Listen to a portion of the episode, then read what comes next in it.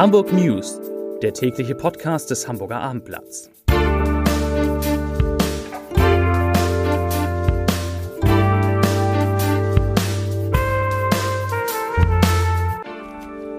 Herzlich willkommen. Mein Name ist Lars Heider und irgendwie ist es ganz schön, dass es mal ein bisschen regnet heute. Ne? Morgen soll es ja wieder besser werden.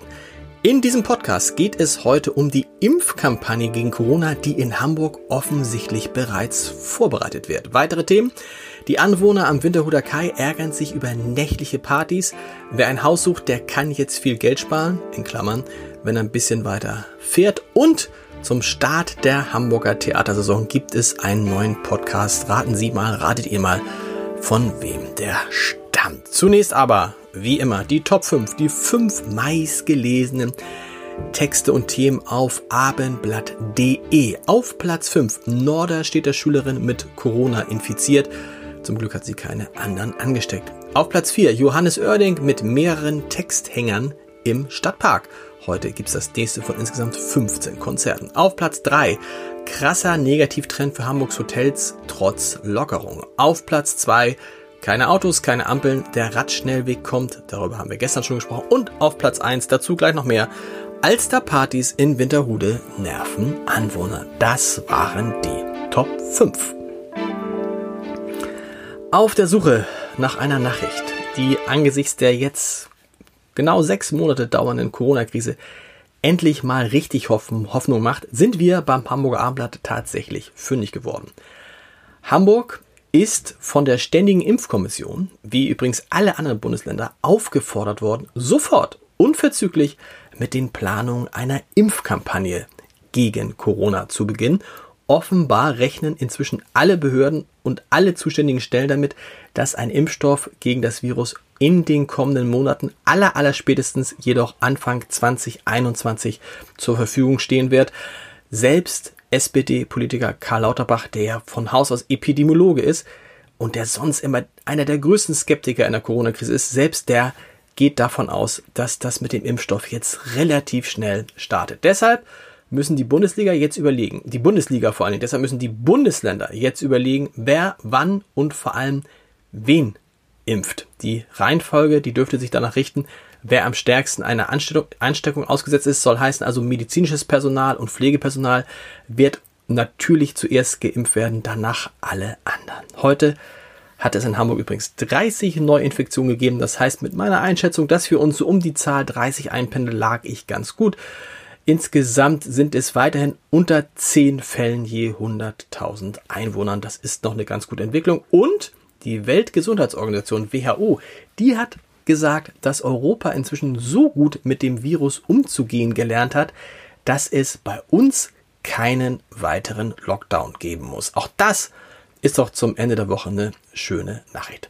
Einen weiteren Lockdown muss es nicht geben. Etwas anderes, das hat es noch nie gegeben. Hamburgs Generalstaatsanwalt Jörg Fröhlich hat ein Disziplinarverfahren gegen den leitenden Oberstaatsanwaltschaft Ralf Peter Anders eingeleitet.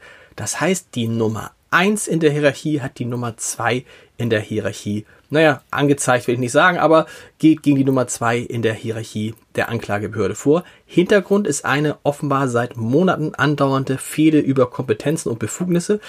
Das ist natürlich keine gute Nachricht für die neue grüne Justizsenatorin Anna Gallina. Für sie ist der Streit der beiden Top-Staatsanwälte die erste große Bewährungsprobe und um die zu bestehen, hat sie sich einen Mann dazu, nimmt sie sich einen Mann dazu, der Erfahrung mit solchen Streitereien hat, nämlich den früheren Staatsrat und Christdemokraten Nicolas Hill. Der soll jetzt zwischen Herrn Fröhlich und Herrn Anders schlichten. Wir bleiben natürlich dran. Zu einem anderen Thema, über das ich schon zweimal in diesem Podcast gesprochen habe und das in einem der schönsten Hamburger Stadtteile spielt. Sagen zumindest viele. Immer mehr Stand-up-Paddler, Kanuten und Badegäste tummeln sich nämlich in den vergangenen Tagen auf der Alster und zwar insbesondere am Winterhuder Kai.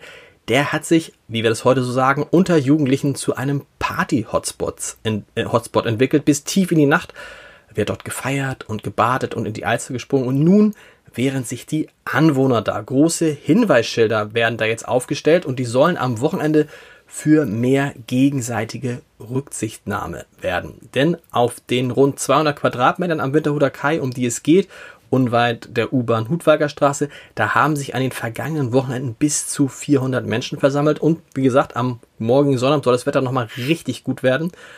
Und angesichts dieser Masse Menschen war es schwierig, den Corona-bedingten von allen geforderten Mindestabstand von 1,50 Meter zu halten.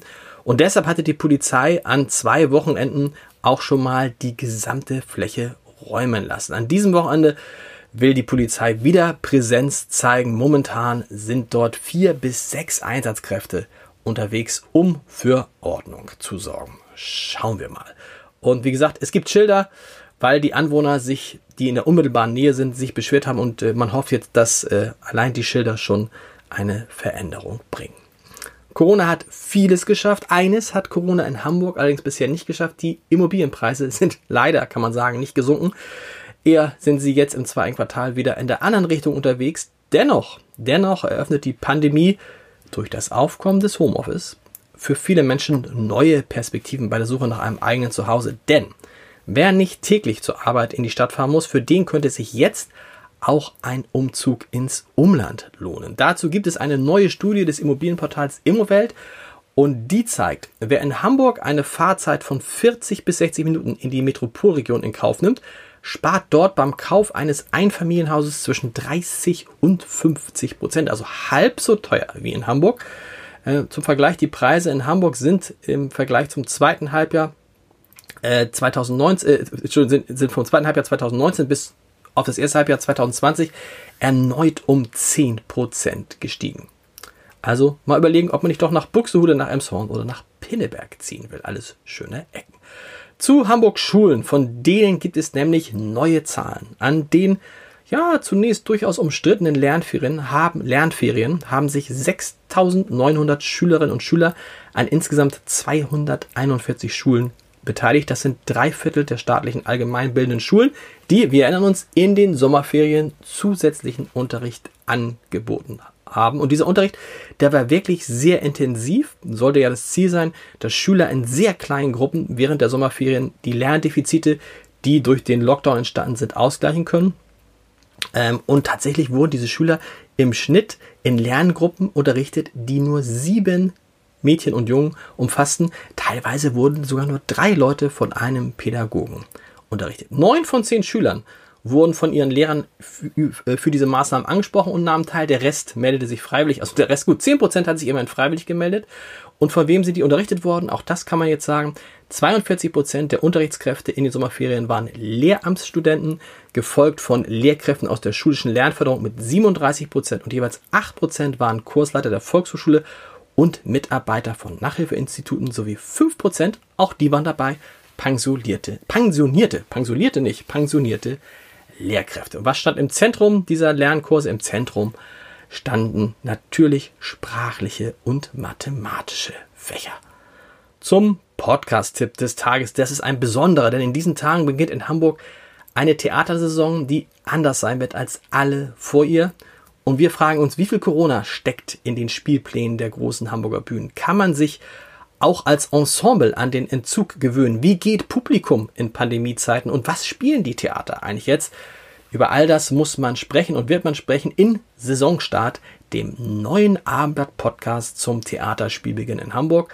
Und äh, unsere Premiere an diesem Wochenende ist direkt eine Doppelvorstellung der beiden großen Sprechbühnen. Für das Schauspielhaus sind die Intendantin Karin Bayer und ihre Schauspielerin Lina Beckmann in unser Abendblattstudio gekommen für das Thalia Theater Intendant Joachim Lux mit der Schauspielerin Viktoria Trautmannsdorf und der Regisseurin Charlotte Sprenger. Boah, da wurde es eng im, im, Studio.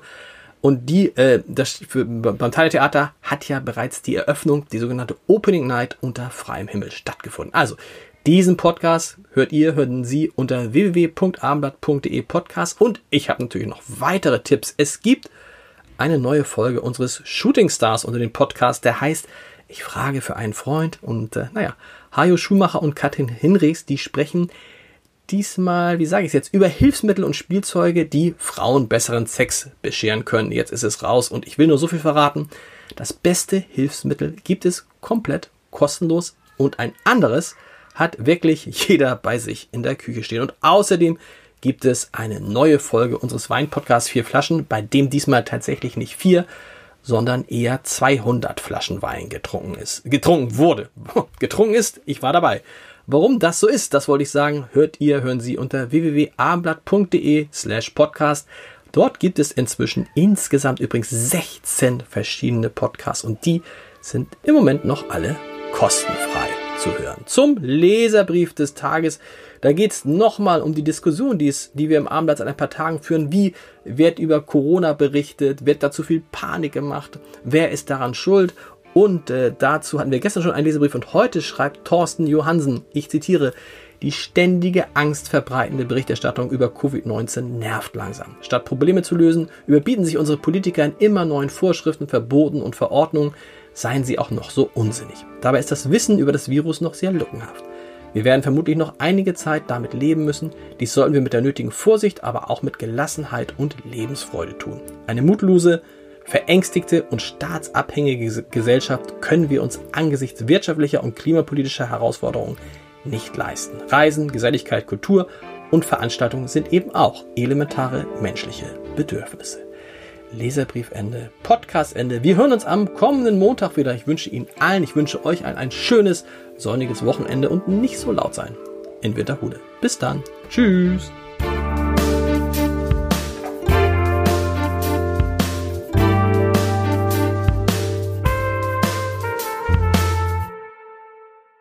Weitere Podcasts vom Hamburger Abendblatt finden Sie auf abendblatt.de slash podcast.